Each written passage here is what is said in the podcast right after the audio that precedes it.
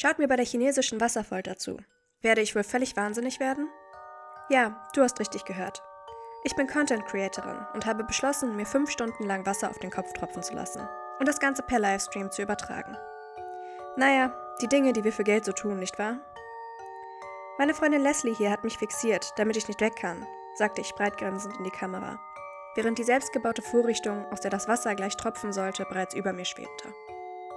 Meine Hände sind mit Handschellen auf den Rücken gefesselt. Meine Knöchel sind in den Stuhl gefesselt und ich kann mich überhaupt nicht bewegen. Leslie zeigte verlegen mit dem Daumen nach oben in die Kamera. Sie konnte dieser ganzen YouTube-Sache noch nie etwas abgewinnen und hielt sich wenn möglich lieber im Hintergrund. Wusstet ihr, dass die chinesische Wasserfolter ihren Ursprung gar nicht in China hat? Der früheste Bericht stammt aus dem Italien des 15. Jahrhunderts. Dazu gibt es auch noch eine etwas gruselige Zeichnung aus Schweden. Leslie, kannst du sie für uns einmal in die Kamera halten? Sie hielt die Zeichnung hoch, die ich aus Wikipedia ausgedruckt hatte, und die einen Mörder zeigte, der schreit, während ihm Wasser auf den Kopf tropfte. Seine Augen schienen beinahe aus ihren Höhlen zu quellen, und sein Blick wirkt absolut wahnsinnig. Ich grinste wieder in die Kamera. Offenbar beginnt man zu halluzinieren, wenn man das lange genug macht. Nach zehn Stunden soll man langsam psychotisch werden, Dinge sehen, die nicht da sind. Ich glaube es ja nicht, aber wir werden es wohl noch rausfinden, nicht wahr? Ich zwinkerte in die Kamera. Alles Verhalten, was ich mir im letzten Jahr meiner bescheidenen YouTube-Karriere angeeignet hatte. Leslie, gibst du uns die Ehre? Sie streckte die Hand aus und drehte den Knauf der selbstgebauten Wasserfoltermaschine.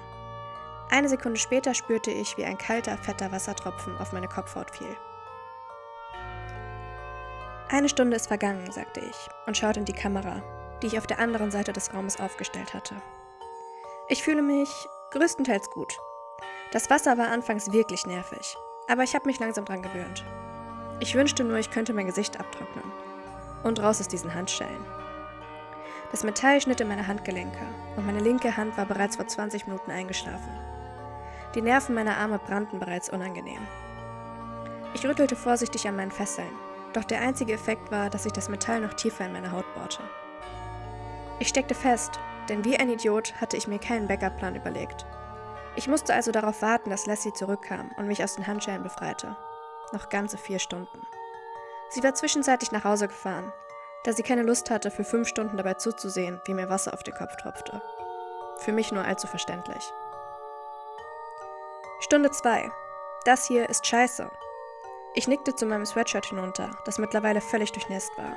Ich bin müde, mir ist kalt und ein weiterer Wassertropfen traf mich auf den Kopf und sickerte in meine Haare. Das Tropfen tritt nicht in regelmäßigen Abständen auf und es macht mich so langsam wahnsinnig. Ich weiß nie, wann der nächste Tropfen kommt. Manchmal tropft es gleich zwei oder dreimal hintereinander. Manchmal vergehen mehrere Minuten zwischen den Tropfen. Manchmal höre ich vorher dieses kleine gurgelnde Geräusch und dann versuche ich mich darauf vorzubereiten, aber irgendwie macht es es nur noch schlimmer, wisst ihr? Das war immer noch nicht so schlimm wie die Frosting Challenge, die ich letztes Jahr gemacht hatte. Bitte fragt nicht. Aber es begann langsam sehr unspaßig zu werden.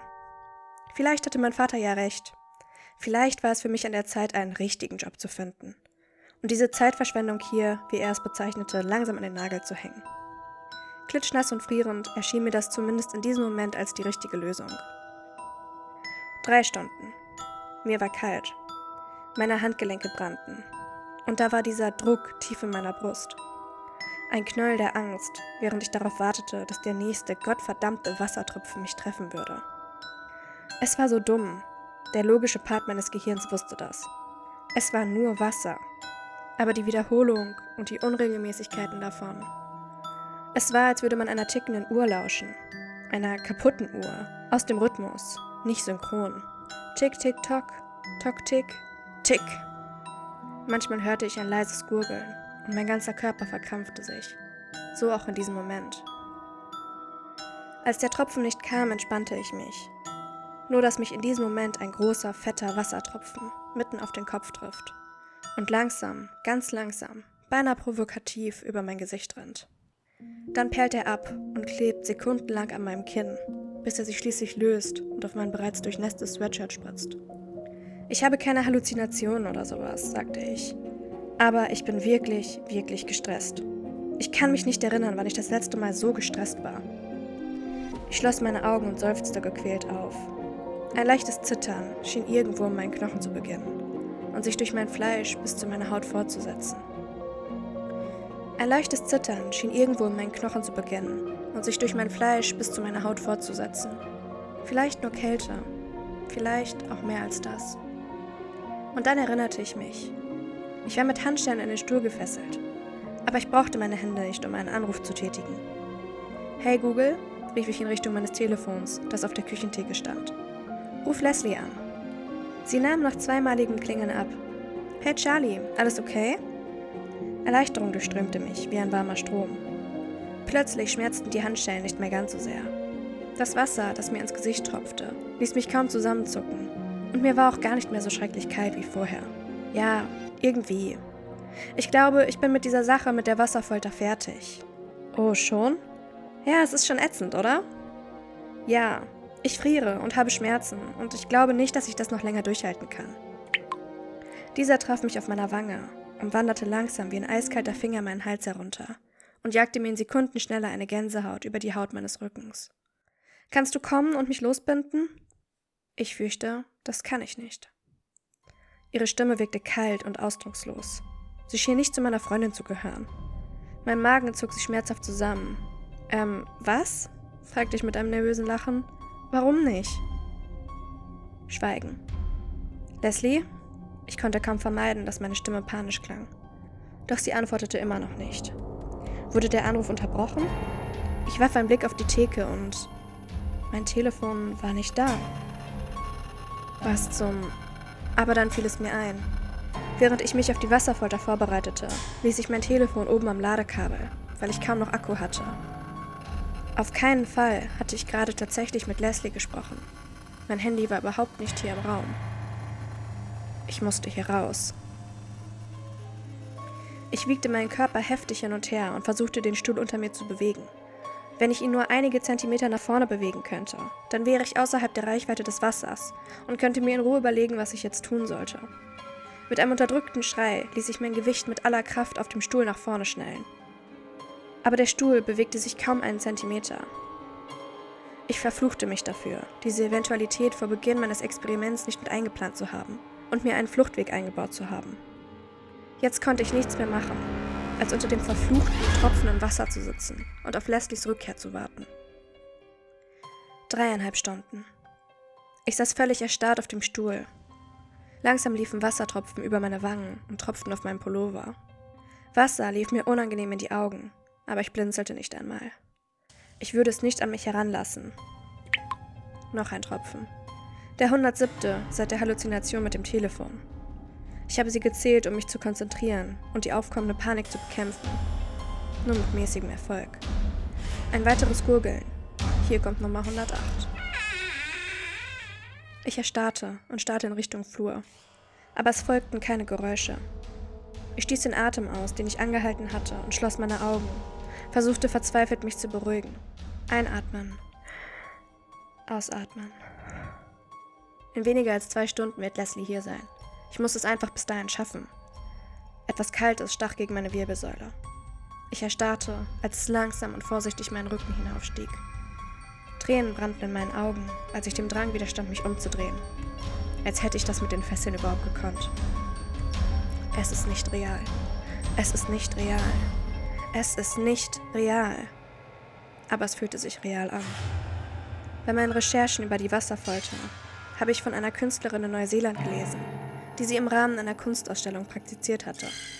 In den letzten Stunden, sagte sie, habe sie die Anwesenheit ihres toten Mannes gespürt, der mit seinen Fingern über ihren Rücken streichelte. Aber der kalte Finger, der sich langsam über meinen Rücken bewegte, fühlte sich nicht liebevoll an. Ich begann hysterisch zu schluchzen, als er meine Schulterblätter berührte und zielstrebig auf meinen Hals zusteuerte. Fast vier Stunden. Ich hörte ein Kind leise lachen, direkt außerhalb meiner Sicht auf dem Flur. Kleine, tapsende Schritte über den Holzboden. Aber als es endlich in mein Sichtfeld kam und ich einen Blick darauf erhaschen konnte, war etwas mit der Art und Weise, wie es sich bewegte, überhaupt nicht in Ordnung. Als wäre es etwas Nichtmenschliches, das versuchte, menschliche Bewegungen nachzuahmen, die ihm ganz und gar fremd waren. Mir war so schrecklich schlecht. Ich versuchte mir einzureden, dass das hier alles nur eine Halluzination, hervorgerufen durch die Wasserfolter war. Doch das, was ich sah und hörte, fühlte sich einfach viel zu realistisch dafür an. Etwas ging hinter mir her. Ich konnte sehen, wie sein Schatten auf dem Fliesenboden über mich hinwegzog und zuckte so heftig zusammen, dass mein Genick hörbar knackte. Kalte Finger streiften erneut meine Wirbelsäule. Und dieses Mal, als die Finger meinen Hals erreichten, drückten sie zu. Und dann das Schlimmste, das Letzte, an das ich mich erinnern konnte, bevor alles schwarz wurde. Die Stimme begann leise, kaum hörbar. Aber ich erkannte sie sofort. Die Stimme meiner Mutter. Sie sang das Schlaflied, das sie mir als Kind immer vorgesungen hatte, bevor sie vor 14 Jahren verstarb. Das Schlaflied wurde lauter, als ich mich wie erstarrt in den Stuhl presste. Das Geräusch bewegte sich langsam durch das Haus. Manchmal kam es vom Flur, manchmal von oben. Ich konnte sogar hören, wie es die Treppen hochlief. Tränen liefen mir übers Gesicht, als ich ihr beim Singen zuhörte. Mit der Stimme, die ich so viele Jahre vermisst hatte. Ihre Stimme war direkt in meinem Ohr. Ich schrie. Ich fing an, den Stuhl heftig hin und her zu schaukeln. Ich versuchte verzweifelt zu fliehen, aber der Stuhl bewegte sich kaum. Ich hob den Kopf, sie stand direkt vor mir. Ich starrte auf ihre babyblauen Hausschuhe auf meinem weiß gekachelten Fliesenboden. Mein Blick wanderte langsam nach oben, über ihr weißes Nachthemd, zu dem Gesicht, das ich seit 14 Jahren nicht gesehen hatte. Ich bin im Krankenhaus aufgewacht. Leslies Gesicht hing über meinem, als ich das erste Mal die Augen aufschlug. Ihre Augen waren vom Weinen rot und geschwollen. Ich habe mir solche Sorgen um dich gemacht. Ich dachte, ich dachte wirklich, wir hätten dich verloren. Als ich nach zwei Tagen nach Hause zurückkehren konnte, schaute ich mir eine Aufzeichnung des Livestreams an. Ich spulte zum letzten Bild vor, an das ich mich erinnerte, etwa vier Stunden nach Beginn des Videos. Ich konnte sehen, wie ich auf dem Stuhl saß. Das Tropfgerät hing über mir. Ich sah mich selbst schreien, als ich die Stimme meiner Mutter in meinem Ohr hörte. Dann sah ich, wie meine Augen langsam nach oben wanderten und etwa da anhielten, wo ihr Gesicht gewesen wäre. Dann wandte ich mich gewaltsam ab und fing an, meinen Kopf gegen den Küchentisch neben mir zu schlagen. Nach mehreren widerlichen Schlägen könnte ich das Blut sehen. Dicke Flecken erblühten auf meinem blonden Haar und liefen über mein Gesicht. Aber ich habe nicht aufgehört. Wenn überhaupt, beschleunigte ich mein Tempo und schlug wild mit dem Kopf gegen den Tisch, so fest ich nur konnte. Und dann wurde mein Körper ganz still. Ich hatte mich selbst ausgenockt und das Bewusstsein verloren. Entsetzt sah ich zu, wie ich mit geschlossenen Augen dalag und sich eine Blutlache auf dem Tisch ergoss. Kein Wunder, dass Leslie geglaubt hatte, ich sei tot. Es vergingen mehrere Minuten, und dann sah ich, wie sie ins Bild rannte, meine Fesseln löste und verzweifelt versuchte, mich aufzuwecken. Aber dann sah ich auch noch etwas anderes. Nur für eine Sekunde. Im Wasser, das sich auf dem Boden sammelte. Eine dunkle Gestalt, die durch die Spiegelung huschte und dann aus dem Blickfeld verschwindet. Vielleicht steckt hinter der Wasserfolter doch mehr, als wir dachten.